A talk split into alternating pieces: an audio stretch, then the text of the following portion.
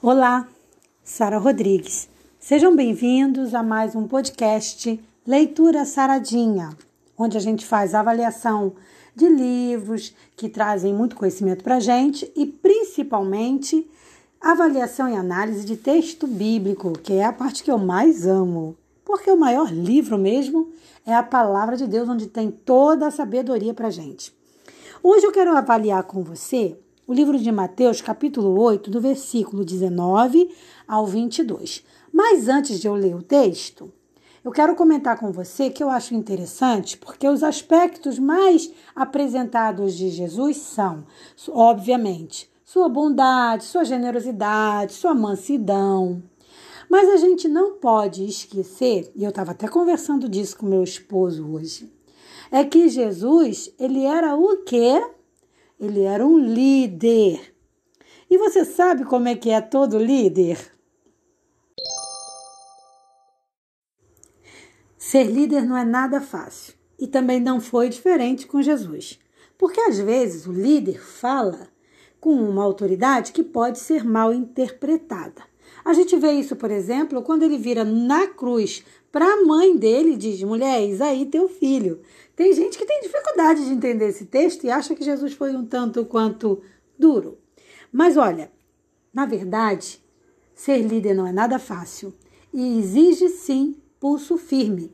E era isso que Jesus tinha. Se eu estiver falando hoje para um líder, você com certeza vai se identificar.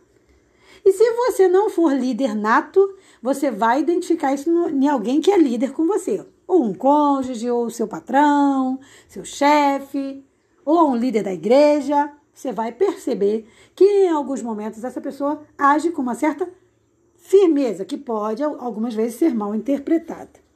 Bom, explicado isso, vamos para o texto. O texto diz assim: E aproximando-se dele, um escriba disse-lhe: Mestre, aonde quer que fores, eu te seguirei. E disse-lhe Jesus: as raposas têm covis e as aves do céu têm ninhos, mas o filho do homem não tem onde reclinar a cabeça. E outro de seus discípulos lhe disse: Senhor, permite-me que, primeiramente, vá sepultar meu pai. Jesus, porém, disse-lhe: Segue-me e deixa os mortos sepultar os seus mortos. A princípio, a gente olhando esse texto de Mateus 8, a gente também vai ser tentado a pensar que Jesus era um tanto quanto duro no falar, mas não era bem isso. A gente precisa entender que uma pessoa, quando ela está com uma meta, quando ela está com um objetivo, ela não pode ficar perdendo tempo com coisas que vão atrapalhar essa, esse objetivo. E ainda mais se a gente observar que o objetivo de Jesus era enorme, importantíssimo e tinha, sabe, estava relacionada a toda a humanidade e, e, a todas as épocas. Jesus não estava ali para salvar só aquele povo. Jesus não estava ali para salvar só aquele homem. Jesus não estava ali para salvar só aquela cidade. Jesus estava ali para morrer e ressuscitar, vencendo a morte e o pecado e salvar quem?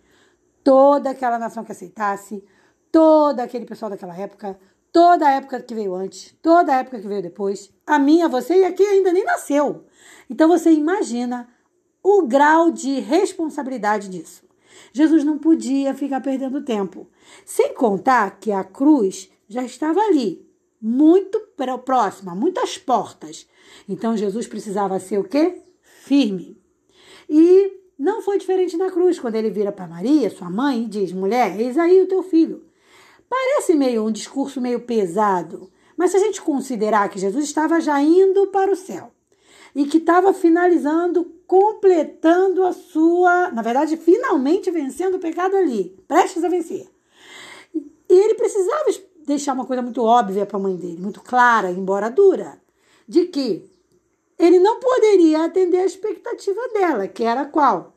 Que ele usasse o poder dele, descesse da cruz e voltasse a ser seu filho. Porque pensa comigo, qual mãe que não desejaria isso? Eu, como mãe, posso te garantir, é super compreensível o pedido de Maria. Mas a gente precisa entender também que é compreensível a resposta de Jesus.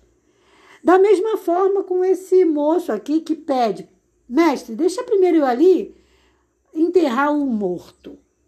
Sabe, ele não estava falando, deixa eu ir ali curar uma pessoa ou salvar uma pessoa que ainda tem uma chance de salvação.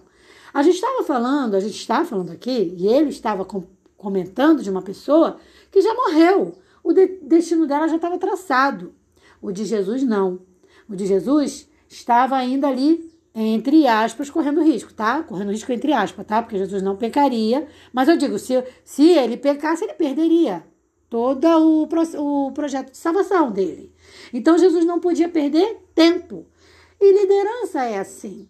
Jesus estava com foco e ele não podia deixar que nada tirasse ele do foco. Então, eu vou te garantir uma coisa. Esse é o comportamento nato de um líder. Eu posso te dizer isso porque eu sou líder nata. Eu lidero com muita facilidade e dificilmente vou deixar alguém me liderar. Mas todo líder que é bom líder precisa aprender a ser liderado também. Então eu também estou me policiando nisso. Mas, por exemplo, na minha casa, líder sou eu. Tá? E não é nem, nem porque eu quero só. Por exemplo, meu marido. Meu marido ele não é líder nato. Ele precisa de alguém que direcione ele para onde ele vai. E aí, olha, voa longe. Mas tem pessoas que não vão ser líder nunca, que já são ali, foram construídas com seu perfil de bondade, generosidade, mansidão para serem lideradas.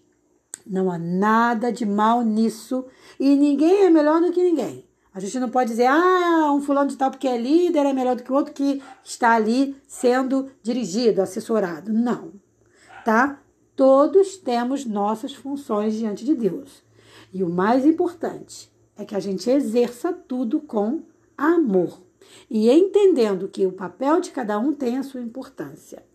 Jesus estava ali apresentando para aquele homem que era importante que ele abdicasse de ir a um enterro para servir naquele momento muito especial a Deus ali, momento em que toda a humanidade estava com o plano da salvação prestes a ser concretizado.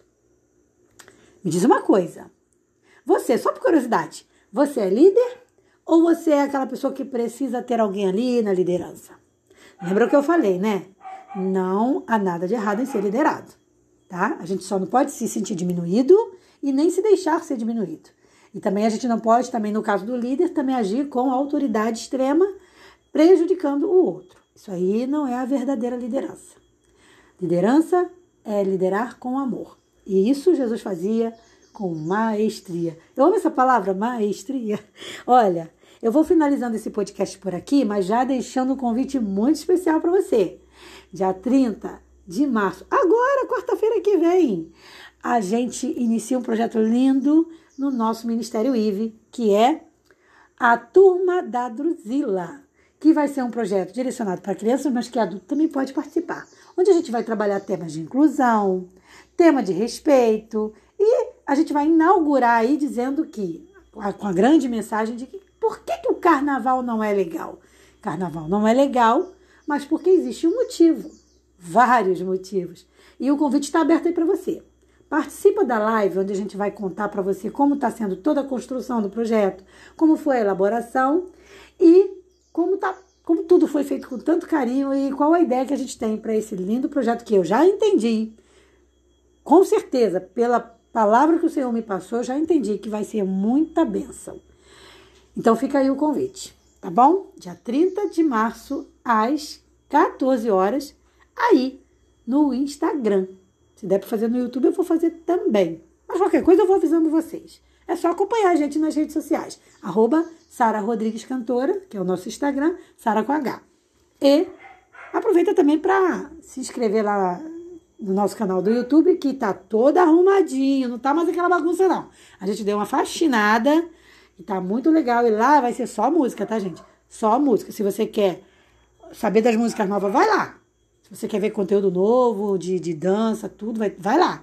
Dança da, na igreja, a gente vai começar a botar, vai lá que vai, vai ser muito legal e vai ajudar muita gente também a poder fazer essas coreografias na igreja. Olha que legal. Gente, é isso. Eu vou ficando por aqui porque o trabalho está intenso. Um forte abraço e, como eu sempre gosto de deixar com vocês, a paz. A paz do Senhor. paz.